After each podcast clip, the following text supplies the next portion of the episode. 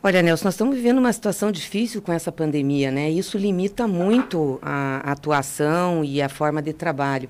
Você mesmo disse, faz tempo que eu não venho aqui. Bom, nós estamos há um ano praticamente sem poder sair. Né? Eu agora decidi fazer essa viagem com todos os cuidados, mas eu acho que até para a gente sentir como é que as pessoas estão vivendo, a situação que está em cada região. Então, isso acaba afastando muito a gente do cotidiano, da ida nos lugares. E o trabalho na Câmara dos Deputados é um trabalho que está só no plenário e por é, meio virtual o que também limita nas articulações, no encaminhamento de matérias. Eu acho que no início da pandemia, nós conseguimos, através do Congresso, da Câmara, dar respostas muito rápidas à população, já que o governo não deu. Né? Fomos nós que aprovamos a renda emergencial, socorro aí da pessoal da cultura, a questão da agricultura, aprovamos aquele orçamento chamado orçamento de guerra, para que o governo pudesse gastar para além das regras fiscais, para mandar recursos para o SUS. É, aprovamos uma, uma, um projeto de lei também suspendendo a dívida de estados e municípios para liberar o pessoal. É. Mas com o andar das coisas, quem tinha que tomar as decisões e implementar era o governo. Né? Você aprova a lei, você determina, mas o governo tem que fazer e coordenar o processo. Né? E, infelizmente, nós não tivemos essa coordenação. Hoje a gente paga um preço grande. Eu estava olhando um ranking que saiu agora, de um organismo internacional, coloca o Brasil como o pior país no enfrentamento à pandemia. Pior país, nós somos o primeiro pior país no enfrentamento da pandemia. E isso é assustador, porque qual é a perspectiva que nós temos? Ainda Agora, com essa alteração do vírus, enfim. Deputada, vai ter muita gente. É, primeiro, de, é, bom, depois eu vou fazer a pergunta, mas entrando nisso, e eu sei que hoje nós não estamos tendo digamos assim, adversários. Nós temos os contra e os a favor. Os uhum. contra e os a favor, mas assim de um jeito meio que raivoso de defender as suas ideias, cada qual defender as suas ideias. O governo central, o presidente Bolsonaro, pelo menos, ele volta em meia, ou o seu ministro da, da Saúde, o general Pazuello, sempre alegam aquela decisão tomada pelo Supremo Tribunal Federal, que eu já vou dizer, não, não, eu não entendi dessa forma. Uhum. Eu não uhum. entendi dessa forma. O que disse o Supremo Tribunal Federal? Sim, naquelas questões meio que paroquiais localizadas, é claro que o governador, é claro que o prefeito haverá também de intervir, de dizer o que, que é melhor, ou pelo menos supostamente o que, que é melhor naquele momento em termos de pandemia. Isso me parece que deu um argumento ao governo central de dizer o seguinte: aquilo que, uma vez que me afastaram, né? da possibilidade de eu intervir enquanto governo federal no andar da, da, da, da pandemia, é, isso me tira a responsabilidade de estar colocado entre os últimos. É, é, por aí? Como é que a senhora enxerga esse argumento? Não, não é. A ação dos estados e dos municípios no Supremo para poder agir em relação à pandemia era por conta da falta de ação do governo federal e falta de coordenação e inclusive intervenção. Não sei se vocês lembram, uma das primeiras medidas que Bolsonaro fez foi é, pegar os respiradores que os governadores estavam comprando, lembra? O governo federal não comprava respirador, aí os governos estaduais começaram a importar, comprar. O Ministério da Saúde foi lá e interviu para centralizar todos os respiradores em nível nacional, que ele mesmo não comprava. Então, os governadores e os prefeitos pediram uma ação pedindo liberdade de atuação que eles pudessem agir independente do governo federal, para não ficar com o problema. Aí que eles começaram com as barreiras sanitárias que não tinha entre os estados, a questão dos respiradores, foram atrás de contratação de leito do SUS, porque não tinha uma ação do governo federal. Veja, numa crise como essa, que a gente não conhecia a dimensão, quer dizer, tinha ideia, mas nunca tinha vivido, o que, que o governo federal tinha que fazer? Um comitê gestor de crise quem é que você põe num comitê gestor numa hora dessa? Você pega os principais ministros que podem é, é, a, tem papel para enfrentar a pandemia, você pega a representação de governos do Estado, representação de municípios, de médicos, cientistas, sociedade civil, e de gente, o que, que nós vamos fazer frente a isso? Quais são as primeiras medidas? Aumentar o número de leitos, comprar respiradores, começar a ver se já tem vacina no mundo, fazer o isolamento social, mas para quem não puder ter o isolamento social, a gente orientar o pessoal, né? A andar de máscara, distribuir álcool para a população, distribuir máscara. Enfim, você centraliza, você organiza o país para fazer uma, um enfrentamento à crise da pandemia. O Bolsonaro não fez isso. E só não fez, como todos os atos que ele tomou, foram os atos é, que levaram o povo ao encontro do vírus. Lembra que ele tinha aquela tese da, da imunização do rebanho? Ele falou isso, né? Sim. Fazendo uma, uma, é, uma relação aí com a questão pecuária. Ou seja, deixa todo mundo se contaminar, porque nem todo mundo vai morrer ou vai ter problema, e aí para isso e a gente salva a economia. Só que não conseguiu salvar a economia, porque a, a, você empurra as pessoas para o vírus. Não sabia o que, que ia acontecer. Aconteceu que nós ficamos com milhões, estamos com 9 milhões de infectados, mais de 220 mil mortos. E não, não deu proteção ao povo. Aí o que, que, ele, o que, que ele fazia? Ele saía em público, tirava a máscara, abraçava as pessoas, dizia que era uma gripezinha. Quando nós tínhamos 100 mil mortos, ele continuou falando que era uma gripezinha. Falou que quem tomasse vacina ia virar jacaré. Aí brigou com a China, brigou com a Rússia, brigou. Ele só foi criando problema, né? Brigou com os governadores. Então, tudo que foi feito na pandemia para ajudar foi ação que o Congresso deliberou e que ele tinha que implementar. E que ele foi implementando como queria. Eu acho que a coisa mais dramática que nós tivemos foi essa questão do oxigênio em Manaus, que já está tendo problema em Rondônia e também em Roraima. Porque Manaus avisou ele avisou o governo de que a White Martins não tinha mais, não ia mais fornecer oxigênio. A própria empresa disse para o governador de Manaus que tinha que parar de abrir leito de UTI. Olha que loucura, porque não tinha oxigênio para mandar. Ô, gente, numa situação dessa, o que, que um governo central, sabendo, tem que fazer? Passa a mão no telefone liga para qualquer país, diz, pelo amor de Deus, me ajuda, manda tubo de oxigênio. Os países são solidários, fazem isso. Imagine a pessoa estar tá lá com Covid e morrer porque não consegue respirar, gente. Que tragédia isso, né? Então, 11 11:40, uh, Nélio.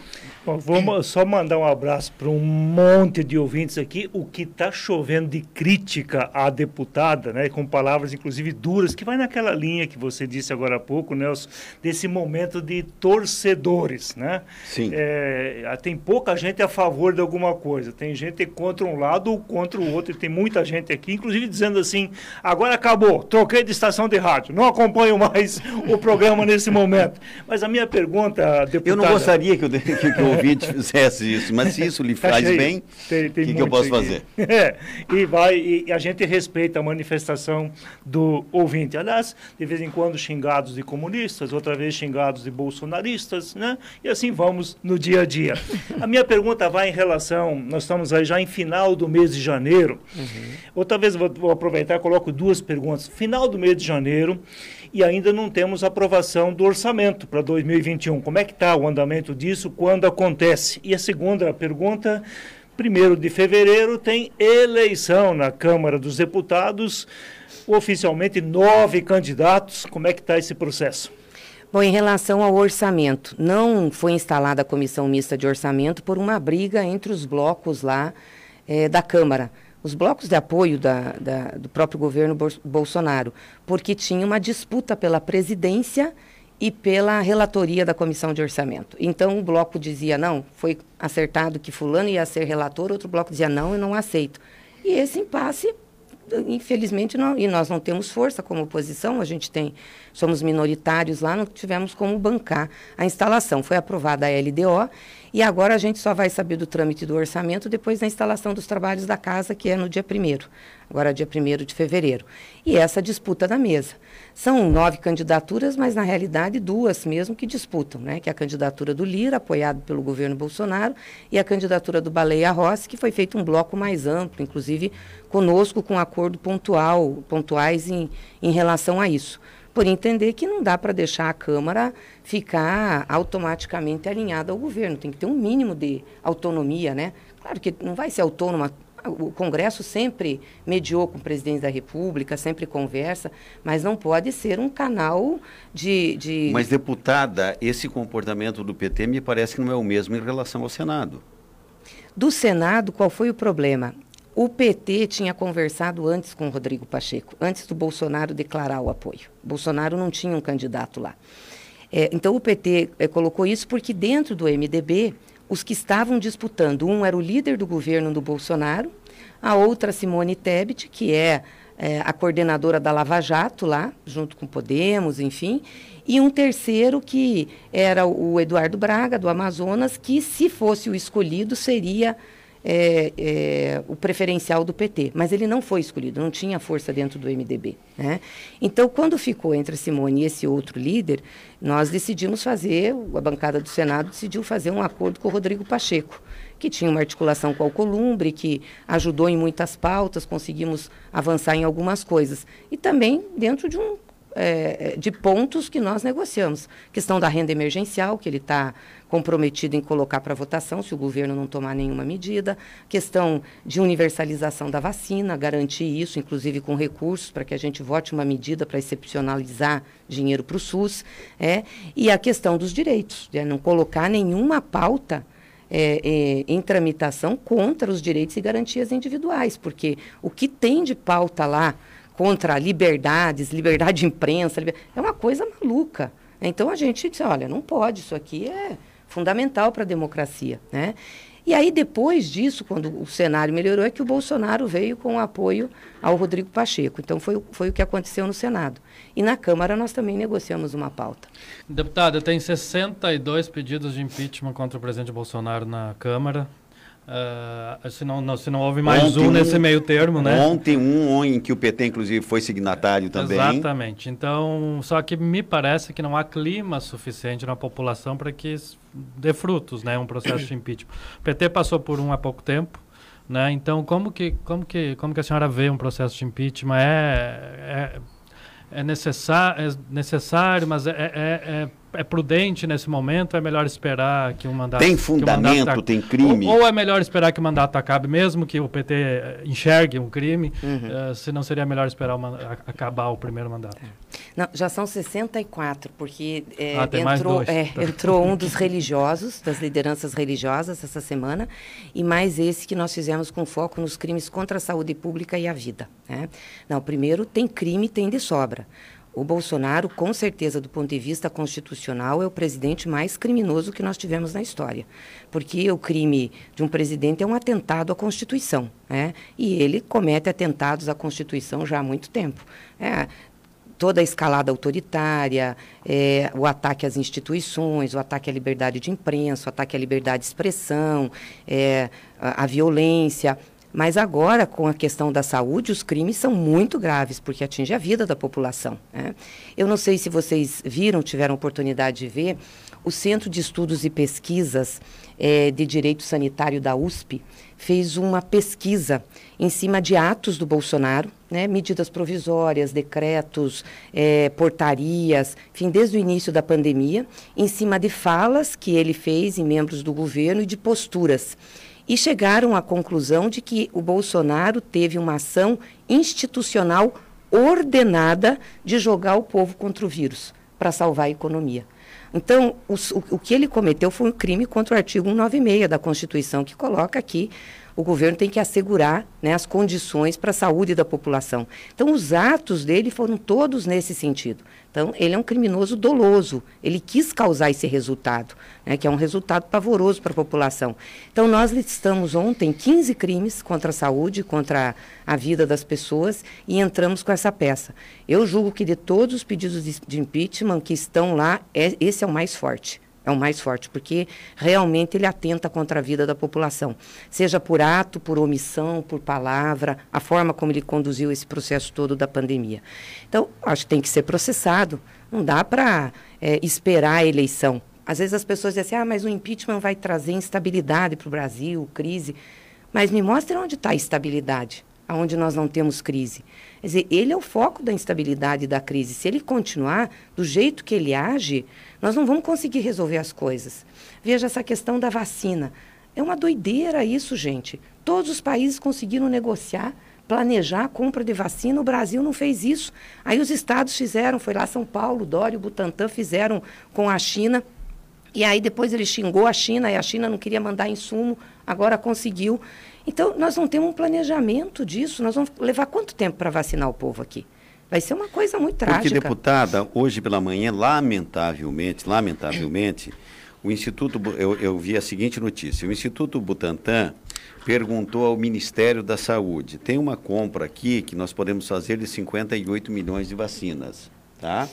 Que pode ser destinada, e nós precisamos de que fecha o negócio, deixa de fechar o negócio, sob pena de quem está fabricando destinar para outros países interessados.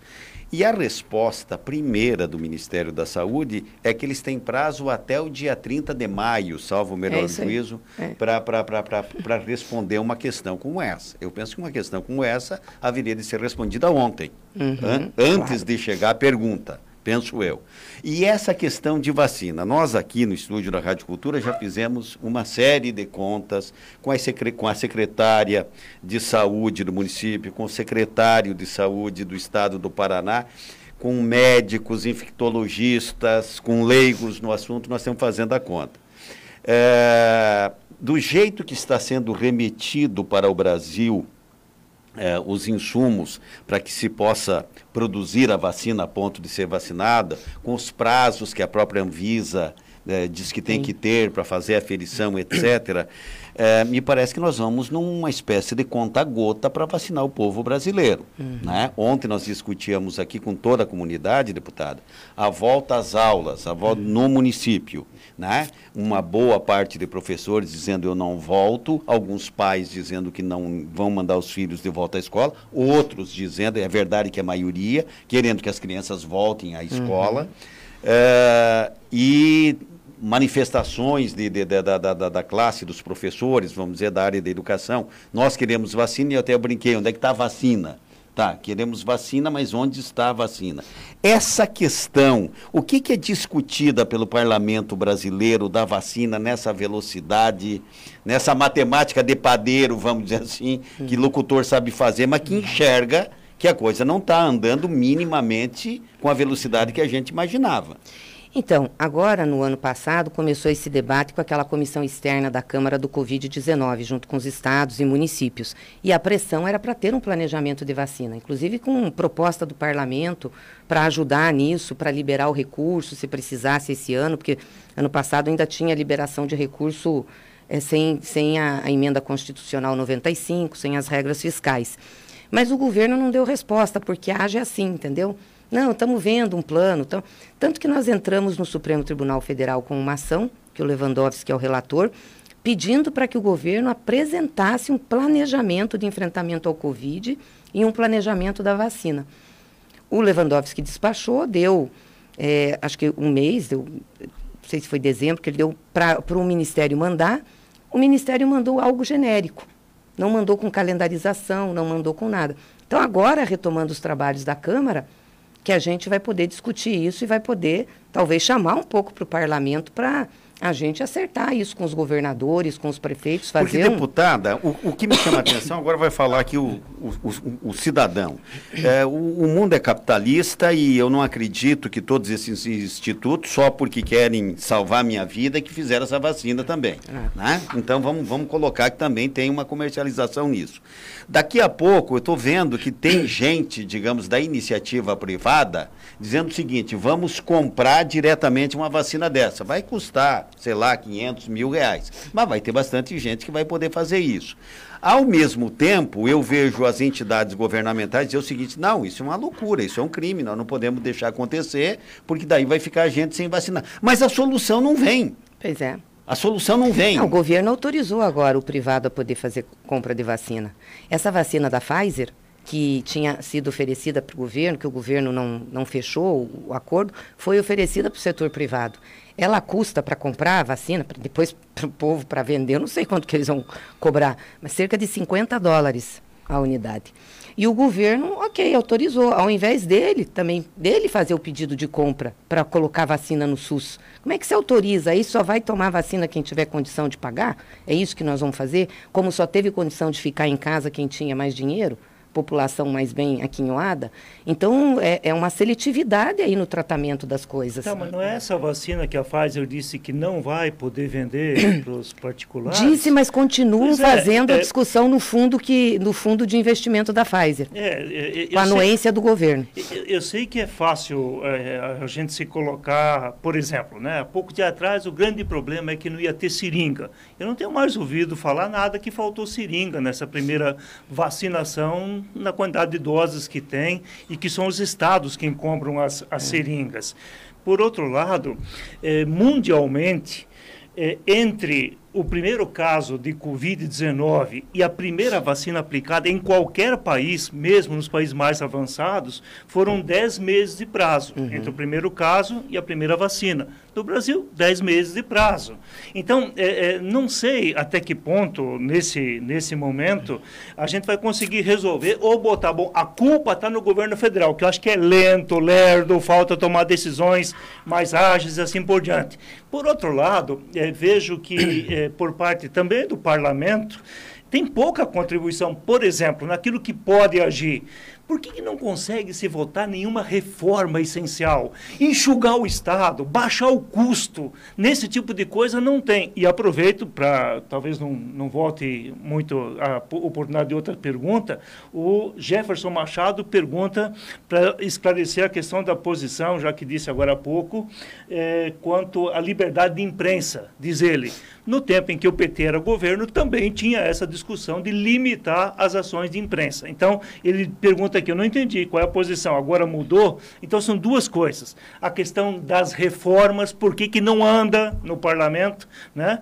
E essa questão, para esclarecer para o Jefferson Machado, está lá em Cascavel e faz a pergunta. A questão das reformas tem que perguntar à bancada do governo, né? Que é a maioria, não a oposição. Nós temos 132 deputados em então, 513. Lá, não vai ter reforma, é isso? É, qual é a vontade do governo? Vocês sabem que o governo tem peso no parlamento. Mas não é, não é o presidente da casa que decide o que, que vai para a pauta? Pode decidir muita e coisa, mas. O presidente da casa é oposição, É a momento. base. Olha, o presidente da casa não é oposição, é, fez parte da base do governo Bolsonaro há muito tempo. Fez. Né? Tem posições, claro, distintas ali do governo Bolsonaro, que eu acho que é importante. É, e ele encaminhou a reforma da Previdência, que foi votada. Certo. Tá bom? Tem a reforma tributária que está lá e querem fazer a reforma administrativa. Que, aliás, talvez seja a primeira a ser feita, porque tem que enxugar o Estado para ver quanto é, ele tem que pagar tem de tributo depois. Agora né? tem que ver aonde vai enxugar o Estado, sabe? Porque o foco da reforma é, administrativa que está lá é para cima dos servidores que ganham pouco, tá? É, é, em cima dos servidores da saúde, dos professores, não vai pegar judiciário, não vai pegar o alto escalão do executivo, não vai pegar o escalão do parlamento. Então nós vamos fazer uma reforma dessa para tirar aqueles que atendem o povo ainda? Se não fosse o SUS, com a quantidade dos servidores que tem, dos enfermeiros, dos agentes de saúde, onde é que nós estaríamos? E lembre que eles queriam fazer a reforma, privatizar o SUS, tinha aquela ideia de um plano de saúde mais barato, popular, que a pessoa paga. O povo estaria lascado, porque tá, mas daí o qual SUS... É a alternativa que a gente tem? É só, quer dizer, nós temos uma desgraça que vai aumentar tá. a desgraça? Vou, não, vou te dizer qual é a alternativa. Eu acho que a lógica de uma reforma de Estado não pode passar só pelo corte da despesa, tem que passar por um projeto de desenvolvimento do país, para que a receita cresça. Se você não tem um projeto de desenvolvimento, você não gera emprego, você não tem indústria. Qual é o projeto de industrialização do país? A Ford saiu agora. Levou um monte de emprego. Está saindo a Zara, está saindo a EM. As indústrias estão saindo do Brasil, porque não vem aqui perspectiva de um desenvolvimento para a indústria. Qual é o projeto que o governo tem? Bom, então vamos fazer uma reforma tributária, vamos tributar os ricos. O Brasil é o único que não tem tributo sobre lucro e dividendo. Mas é, as pessoas deixam, os grandes executivos deixam de ganhar salário para tirar lucro e dividendo porque não pagam imposto sobre isso. Então, os, os, ricos não pagam. Nós não temos imposto sobre grande fortuna. A Europa tem, os Estados Unidos têm, e fizeram ajuste agora. Né? Para vocês terem ideia, nós não temos imposto sobre jatinho, nós não temos imposto sobre lancha, mas o, o cara que tem um Fusca, que tem um, um carro, paga, paga IPVA.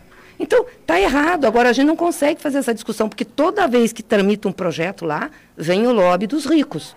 Nós temos que entender, o perfil do nosso parlamento é o seguinte, é um perfil conservador e ele é representativo da classe mais alta da sociedade. Essa é a realidade.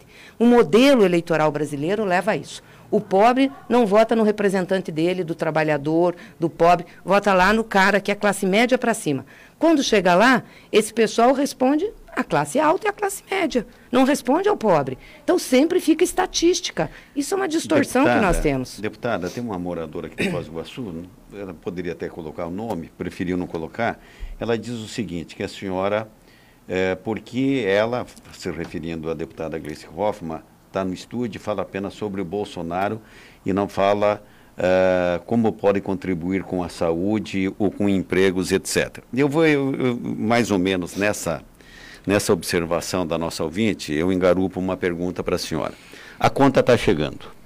A conta está chegando. A conta está chegando para o prefeito da Bela Vista da Caroba, ao governador do Distrito Federal, que está lá dentro né, do poder central, uhum. vamos dizer assim. Né? Está chegando em São Paulo, que é rico, está chegando no Paraná, que é um estado bem organizado. É, o que, que nós podemos esperar? No, nós podemos ter uma retomada de economia é, digamos assim, de curto para médio prazo, deputada? Bom, primeiro respondendo a ouvinte aqui que perguntou, eu também falei sobre o geral porque as perguntas aqui foram sobre isso. Claro, né? claro. Mas quero. E a senhora é oposição, e a claro, gente compreende. Claro, sou oposição. Se eu fosse situação, eu teria que estar tá dando as respostas. Como quando nós fomos governo, vim várias vezes aqui para a gente falar e era indagada, sobre o projeto da região, o que a gente fazia, enfim. Então, mas assim, mesmo com oposição, eu tenho emendas ao orçamento. Agora, em dezembro, por exemplo, a gente liberou 200 mil reais aqui para a Foz, para a área de saúde saúde. Fiz isso para vários municípios com recursos que me cabia. Concentrei tudo em saúde, para que a gente pudesse ajudar. Não é muito, mas eu não tenho como parlamentar muito dinheiro. Então, dividi um pouquinho as minhas emendas e tentei ajudar todos os municípios que eu pude para que o pessoal tivesse um dinheiro aí, melhorar as instalações, melhorar a compra de remédio, enfim. Então, eu tenho trabalhado muito com essa área de saúde. Agora, em 2020, aqui para a região oeste, eu destinei, no geral, 2 milhões e, e 300 mil para a gente poder atender os municípios. Então, vai um pouco para cada um para poder fazer. Então, isso como parlamentar. Além disso, tenho apresentado vários projetos, que é o que me cabe como parlamentar. Apresentei um projeto que eu acho que a gente tinha que ter votado, não conseguimos, porque o governo não deixou, que era, por exemplo, colocar e limitar o preço do botijão de gás a, 49 reais. Porque quem produz o gás é a Petrobras, certo? A Petrobras tem a metade da Petrobras é investidor privado e a metade é pública. O investidor é o povo que sustenta. O investidor privado ganha os dividendos da Petrobras no mercado financeiro, com as ações que ele tem, certo? Cresce a ação, ele ganha. Mas e o público ganha o quê? Tem que ganhar pelo menos a modicidade do custo do que a Petrobras produz. Não pode ter um preço da gasolina como nós estamos tendo agora, a cinco reais o litro. Botijão de gás tem lugar que vende a 90, 100 reais. Uma crise dessas. Aqui. Então, teria que teria que baixar. É, era uma forma da Petrobras de, de, devolver para o povo o investimento que o povo fez na empresa. R$ reais chega na população. Então, não foi aprovado. Fiz um outro projeto também para que as pessoas agora na pandemia não, não vão para o Serasa. Porque a pessoa já não tem renda, vai, acabou a renda emergencial agora, não tem salário, está desempregada. Aí vai para o Serasa, ela não consegue nem recurso para é, re, refazer a dívida, enfim. É, o projeto sobre a renda emergencial, que nós pedimos prorrogação, está lá também esperando. Nós vamos ter agora janeiro, já não tem mais renda emergencial. Fevereiro não vai ter. 39 milhões de pessoas não tem de onde tirar renda, não tem emprego, enfim. Então, assim, o que eu posso fazer hoje, como não sou governo, como sou oposição, são projetos de lei, distribuição das emendas e botar a boca no trombone onde eu acho que está errado. Esse é o papel da oposição. O povo me colocou nesse papel. O, deixa eu fazer aqui uma... Aí, sobre economia, eu posso falar um pouquinho. É, é, deixa eu colocar aqui uma coisa, é, deputada Gleice Hoffmann, é o seguinte, e a deputada Gleice Hoffmann, ela nunca, ela sempre prestigiou a Rádio Cultura quando foi procurada, a assessoria é, da Gleice também sempre procurou a Rádio Cultura e sempre foi prontamente atendida, enquanto era senadora, enquanto estava na Casa Civil, enquanto presidente do PT, enfim, como a, a, a figura política que é a deputada Gleice Hoffmann. Eu me lembro, só para colocar para os ouvintes da Rádio Cultura, e o Nélio é testemunha, que de uma feita nós estávamos aqui com o senador Roberto Requião sentado ali, o Álvaro conversando pelo telefone conosco, o Álvaro Dias, senador da República, o governador fez participação no programa e alguns outros políticos locais e deputados, todos antagônicos. Então a Rádio Cultura, ela se estriba eh, em algumas coisas, independente, de ser independente, de ser imparcial e ser democrática. Você quer discutir a sociedade, para mim, a sociedade democrática, ela é eminentemente tagarela. Ela tem que ouvir todos os lados. Ela tem que ouvir todos os lados. Agora, lê do engano de que se o PT voltar ao poder, ou um partido de oposição, ou um grupo de oposição voltar ao poder algum dia, vai é, é, é, de uma forma, sem ter qualquer oposição, vai governar o Brasil. Isso é uma bobagem. Tá? Então, hoje é o presidente Bolsonaro, foi eleito, ele é o presidente da República. Agora, imaginar que não vai ter gente descontente, contrário a algumas coisas, aí também eu, aí eu estaria ou numa ditadura ou no céu. Não sei, mas daí. aí... Erros e acertos são sempre é? parte natural. Aliás, o Patrício está insistindo aqui numa questão. Ele, é. Eu vou só pegar um fato dele aqui, lembrando que para a Copa do Mundo foram construídos estádios. Nós comentamos outro dia aqui, construir um estádio lá em Manaus, que absurdo, um milhão e meio, um bilhão e meio. É um, foi um erro. Foi um erro, assim como em outros lugares. Erros e acertos fazem parte dos processos de qualquer um que está à frente de um projeto é, político. Mas eu é. acho o seguinte, não tem um nexo de causalidade, por isso que eu não faço esse tipo de discussão, Nélio. Não tem um nexo de causalidade de dizer assim, por conta do estádio não. eu tenho que andar com um botijão não. de oxigênio porque vai que um familiar não. meu é, contrai a Covid. Porque lá todo mundo tem que andar com um bujão de, de, de, oxigênio nas costas. Até porque estrutura hospitalar em Manaus ou no estado do Amazonas é brincadeira, nunca existiu. Nunca existiu. Nunca existiu. Tá? Nem de que Manaus é Manaus. Uh, 12 e 6 é você, Dante. Eu quero fazer uma pergunta para presidente do Partido dos Trabalhadores, hum. pensando já nos próximos. daqui dois anos, né? Tu vai revalidar o, a carteirinha o, o, que o PT está pensando na, nas próximas eleições? Eu vi o presidente Lula, ex-presidente Lula, há uns dias dizer que não necessariamente o PT vai encabeçar uma chapa. Também vi ele conversando com o Ciro Gomes, né? Diz que não falaram de política, viu, doutor Nelson? Dizem os dois que não falaram Mas falaram do quê? Não sei. Culinária. Sei que, o, é, sei que o Ciro se abalou lá de Sobral até São Paulo para conversar. Vamos bater um papo, é, vamos bater um papo com o Luiz Inácio, tá bom. É, presidente, tem alguma chance? O que, que o PT pensa para a eleição presidencial dos próximos dois anos? Tem chance do PT apoiar alguma candidatura para ter mais chance de vencer a eleição? Tá. Eu vou responder só antes eu esqueci de responder a, a que o Nélio fez sobre liberdade de imprensa. É verdade. Rapidinho. Inclusive o Jefferson cobrou aqui, é. disse que você fugiu da não, resposta. Não, eu tá anotei aqui. Não, é o seguinte, a questão da liberdade de imprensa o PT sempre defendeu, sempre fomos democráticos. Vocês nunca viram nem o presidente Lula, nem a presidenta Dilma xingando a imprensa, falando barbaridades. Obviamente que a gente criticava. Né? Saiu um editorial do Estadão, a gente criticava. Se o jornal pode ser político e dar opinião, você pode dizer. Por que, que a Globo é tão culpada, deputada? Porque a Globo conduziu todo esse processo, né? Eu não sei se você. Olha, desde que começou, por exemplo, a Globo estava engajada no impeachment da Dilma. Estava engajada mas, mas é na Lava Globo, Jato. É que a Globo é culpada pela queda do Collor. Hum. A Globo é culpada pela reeleição do Fernando Henrique. A ah. Globo é culpada pela queda da Dilma. A Globo é culpada pela, digamos assim, por falar mal, xingar o presidente Bolsonaro. É. O que, que a Globo quer, então? É que a Globo é um monopólio, né? Todo monopólio faz mal, porque você não permite que outras opiniões venham a público. É, isso, talvez ele esteja confundindo, o menino que perguntou sobre liberdade de imprensa, está confundindo a defesa que nós sempre fizemos da democratização dos meios de comunicação e de não permitir a propriedade cruzada. O que, que é propriedade cruzada? A TV, o rádio, o jornal. Hoje nós temos seis, sete famílias que coordenam os grandes grupos de comunicação. E a Globo é a que tem o monopólio, ela está em todo o território nacional. E ela não dá oportunidade do contraditório. Você pode ver, quem do PT vai na Globo dar entrevista? Quem do PT é convidado para fazer um debate? Não, é, simplesmente desconsidera. E nós somos a maior bancada. Estão meio de namorando com o PSOL. É, porque aí eles acham o seguinte, o PSOL pode fazer, uma pode fazer uma oposição, mas não tem nenhuma viabilidade por enquanto na política, entendeu? É, Coisa é, que eles fizeram até lá no início com o PT. É uma conversa que iniciou no governo dia foi o marco regulatório da, da imprensa, que a Argentina fez, que a Inglaterra Isso. fez, que é para evitar que uma empresa seja dona de comunicação é, do país inteiro, né? Essa foi, foi Então, foi é por isso, a, a Globo é culpada porque ela é monopólio, né? Mas, o, não, mas a Globo gosta do centro, né? Isso é, sem dúvida nenhuma. É, é, ela Qualquer uma... grande empresa, eu acho que pensa e do cofre. Ela tem, ela tem uma linha ela editorial. do centro e do cofre também. É, o centrão é, é, benéfico para qualquer grande é, empresa. Né? É. E não podia ser, porque ela é uma concessão pública, né? Sim. Então, como concessão pública, ela tinha que ser democrática. Eu acompanhei a eleição da Espanha, daqui, né? Quando teve a, a eleição agora deles.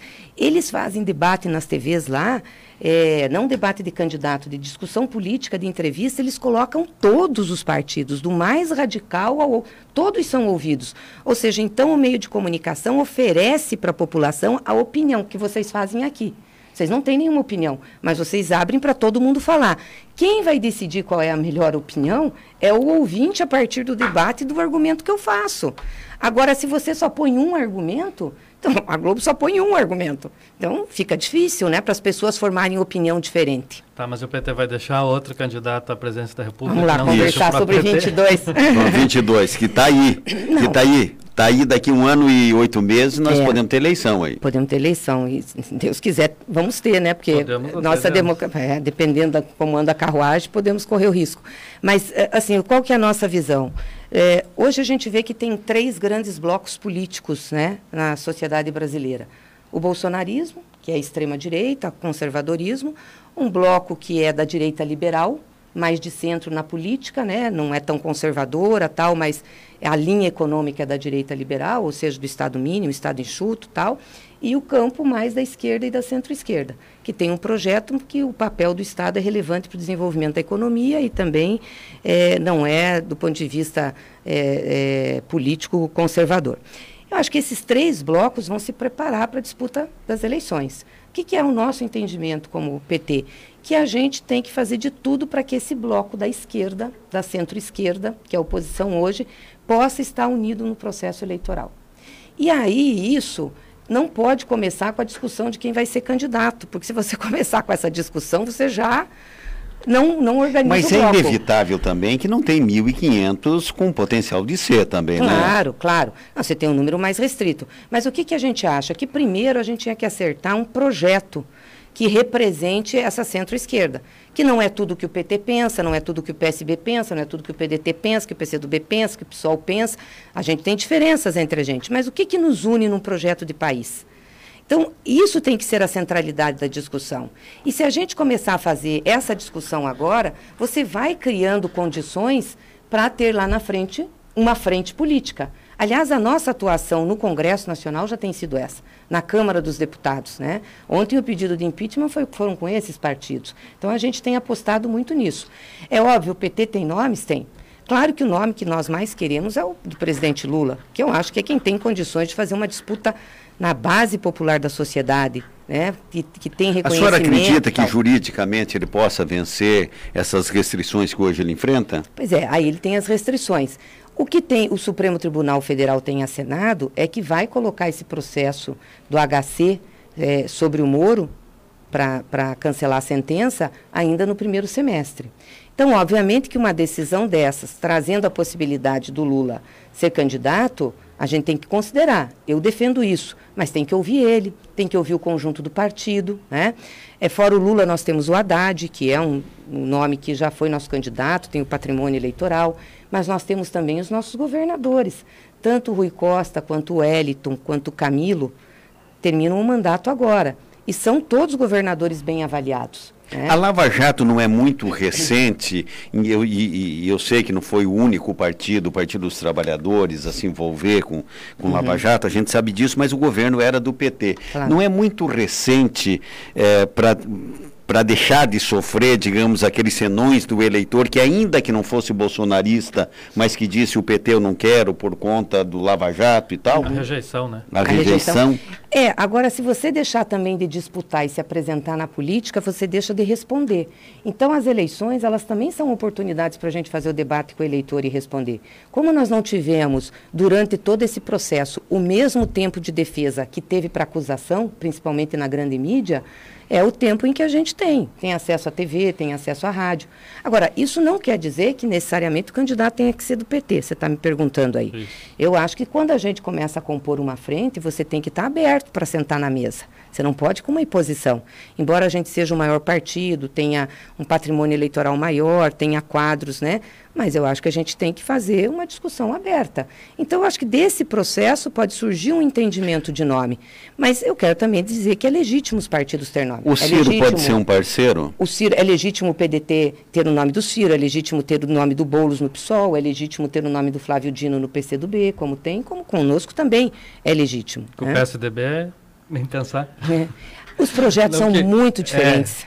Mas é que dava uma saudade quando a discussão era com o PSDB, que no final, às seis horas da tarde, ia todo mundo tomar chopp, né? Pelo menos discutia, mas no final conversava. Hoje, se for pro bar, dá cadeira um no outro, né? É, que eu acho, eu, eu, eu, eu acho que eles nasceram até para ficar meio junto. Depois foram indo, cada um para um lado, cada um para um lado, e hoje talvez para exemplo, voltar. tem pautas com o PSDB que a gente está junto, até na eleição da Câmara. Por exemplo, questão de pauta ambiental, questão dos direitos e garantias individuais, a defesa da democracia. Isso tudo nos unifica, por isso que nós estamos caminhando junto. Agora, quando chega no modelo de desenvolvimento do país, aí não dá certo. E aquele terninho do PSDB Dória, aquele terninho do Dória que o, que, o, que, o, que o presidente Bolsonaro fala muito, da calça do Dória, dessas O coisas. ele- É, é, É que 12 e ele é 15. midiático, né? Nélio, Nélio para terminar a entrevista aqui com a deputada Gleice Hoffmann. Pois é, é que eh, me parece que já há quase dois anos a grande discussão é a eleição de 2022 Só e eu mal e mal cheguei em 2021 no É verdade. Só para dizer o seguinte, essa entrevista nesse momento, a Cida está ferindo, tem mais de 600 compartilhamentos já, tá? Nesse momento, já tem mais de 600 compartilhamentos. A entrevista que a, a- que a senadora, a deputada Gleice Hoffmann está prestando para nós aqui. É, e o André Liana está lembrando aqui que a Gleisi foi a deputada mais votada em Foz do Iguaçu, excluídos aqueles que têm domicílio eleitoral aqui na cidade, que foram mais de 5 mil votos. Né? É, é, para esses próximos eh, dias, para pobres mortais como nós aqui, né, quais são as ações em termos de Câmara de Deputado, em termos de propostas que possam ser viabilizadas, efetivamente sendo colocadas a favor da população, que estão, assim, que podem ser colocadas no radar? Olha, acho que as duas primeiras propostas que a Câmara tem que se debruçar, e é isso que a gente tem discutido, inclusive com esse bloco que nós fizemos acordo, e se o Baleia ganhar, tem o compromisso dele, é a questão eh, de recursos para a saúde e para vacinação, ou seja, a gente excepcionalizar de novo o orçamento, vai ter que criar um crédito, vai ter que fazer alguma medida, porque não pode ficar sem dinheiro para isso, né? Para a gente comprar, e a questão da renda emergencial, que também não pode, porque Que aí precisa ter a aprovação do orçamento de guerra, né? isso. Uma não emenda- precisa necessariamente ser todo o orçamento de guerra, mas teria que ser uma emenda excepcionalizando, né, um crédito extraordinário excepcionalizando para que você possa eh, gastar o dinheiro, enfim, para poder fazer a renda. Porque essas duas coisas nos preocupam muito, porque isso tem, eh, tem a ver com a vida das pessoas, né? Pessoa, a pessoa não pode esperar ter para comer, e mesmo a vacina, mesmo ela tendo esse prazo, se você não mexer agora, Aí fica mais. Então, eu acho que, do ponto de vista do povo, esses são os dois grandes compromissos que nós temos que ter. E se der Arthur Lira como presidente? Pois é, daí aí, aí nós temos que ver como é que nós vamos fazer, né? Porque aí vai depender do governo, vai depender da base lá. O governo não está querendo mandar renda emergencial, diz que estão discutindo. Você está entendendo como essa eleição da Câmara ela tem influência no que o parlamento pode fazer? Então, por isso que a gente resolveu fazer esse acordo para garantir isso. Esses são os dois primeiros pontos do nosso acordo, que entre isso, porque aí depois, você resolvendo isso, acho que aí tem que pegar os outros pontos, claro. O que, que nós vamos fazer para a questão dos agricultores, principalmente agricultor familiar, né, que também está sem recurso, está sem Pronaf, e aí não vai produzir comida. O que, que acontece? Comida chega cara no mercado, você tem uma inflação de alimento, o povo com dinheiro, pouco dinheiro, é a para desgraça. deputada, a gente vê e ouve o, o- ministro Guedes, da, o ministro da Economia, às vezes meio, meio, eu, eu fico em dúvida do que realmente ele, ele, ele coloca em termos de ser a favor ou de contra. Ora, ele diz assim, nós não podemos ultrapassar o teto né, do, do- do- do- dos custos. Bom, aí vem aquela pergunta que a senhora está dizendo do seguinte, e a vacina, como é que fica? E o auxílio emergencial? Nós temos 15 milhões hoje de desempregados, contabilizados de 15 a 16 milhões de desempregados no Brasil. Por hora, ele diz assim, mas se necessário for e tal. O que, que o governo federal, na interpretação da senhora como deputada, está querendo em relação a estas duas medidas que a senhora coloca como excepcionalíssimas? Excepcional já está tudo no momento, mas excepcionalíssimas, que como diz a senhora, olha, sem vacina não dá para ficar e morrer de fome também não dá. Né? É, é, como, é, como é que a senhora interpreta a vontade do setor econômico, ou das autoridades econômicas do país? Se você for analisar pelo mercado, e aí eu pego mais o mercado financeiro mesmo, que é hoje o que domina o Brasil, né? porque o nosso mercado produtivo está muito enfraquecido. Então, é a, é a banca, o mercado financeiro. Metade do orçamento da União, metade é para serviço da dívida, para rolar título e pagar juro. Então, é óbvio que o mercado financeiro olha para o orçamento e diz para o Paulo Guedes de jeito nenhum. Você vai mexer aqui, vai deixar de pagar juro para mim? Ou vai rolar o título da dívida com, menor, com, com menor custo para o Estado? Não, eu quero continuar ganhando. Essa gente não tem solidariedade, né? O mercado é o mercado, então joga para eles ganharem. Então, metade é. Que, que o Guedes está tentando falar lá que, que talvez ele, ele faça? Tentar excepcionalizar com alguma coisa. Agora quer mexer no FAT, no Fundo de Amparo ao Trabalhador. Eles já queriam diminuir também a questão é, de recursos que estavam lá para os fundos de garantia. Ou seja, ele, ele, ao invés de ele mexer com o lado forte, que é o mercado, dizer, ó, vocês vão esperar um pouquinho aí, gente, nós não vamos pagar conta de juro agora, vamos rolar os títulos no, no prazo que nós temos e com com os, as taxas que nós temos, porque o Brasil hoje não corre o risco de, da default, como a gente diz, de não pagar. Nós temos mais de 300 bilhões de reservas internacionais. Então, o Brasil é um país que não vai depender de FMI, isso deixado pelos nossos governos, pelos governos do Lula e da Dilma. Se nós não tivesse isso, a gente já estava no Fundo Monetário Internacional. Aí estaria uma tragédia. Então, nós temos. O que, que tem que falar para o mercado? Para aí. Nós vamos cortar juro aqui. Ah, vocês têm dinheiro, mas nós vamos ficar pagando juro dessa forma, vamos pagar menos. E pega esse dinheiro e põe lá. E se precisar, rola a dívida e aumenta. A nossa dívida hoje, a dívida bruta, veja, disseram que nós endividamos o Brasil. Quando a Dilma saiu, a nossa dívida bruta em relação ao PIB era de 53%, 54%. Hoje está quase 90%. Então, não foi nós que endividamos, foram eles, mas tudo bem. Agora, mesmo assim, o Brasil é um país que tem condições de bancar uma dívida maior. A dívida tem que ser sustentável, não tem país sem dívida. A dívida tem que ser sustentável. E no momento de crise, entre deixar o povo morrer e aumentar a dívida, você tem que aumentar a dívida.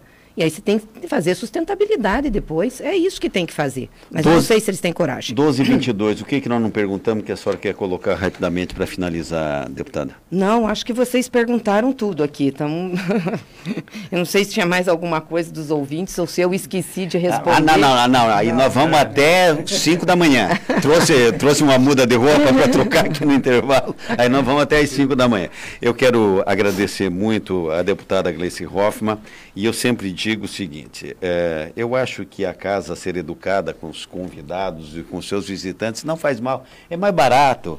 É mais barato a gente ser simpático e tal. Independente de que aqui no estúdio da Rádio Cultura a gente sabe como é que as pessoas se manifestam em relação às preferências políticas, claro. de time de futebol, de crédito religioso. E quem não souber viver e conviver com as diferenças, amigo, eu, eu só sei, eu fui feito, segundo o que me contaram, para viver no planeta planeta Terra, né?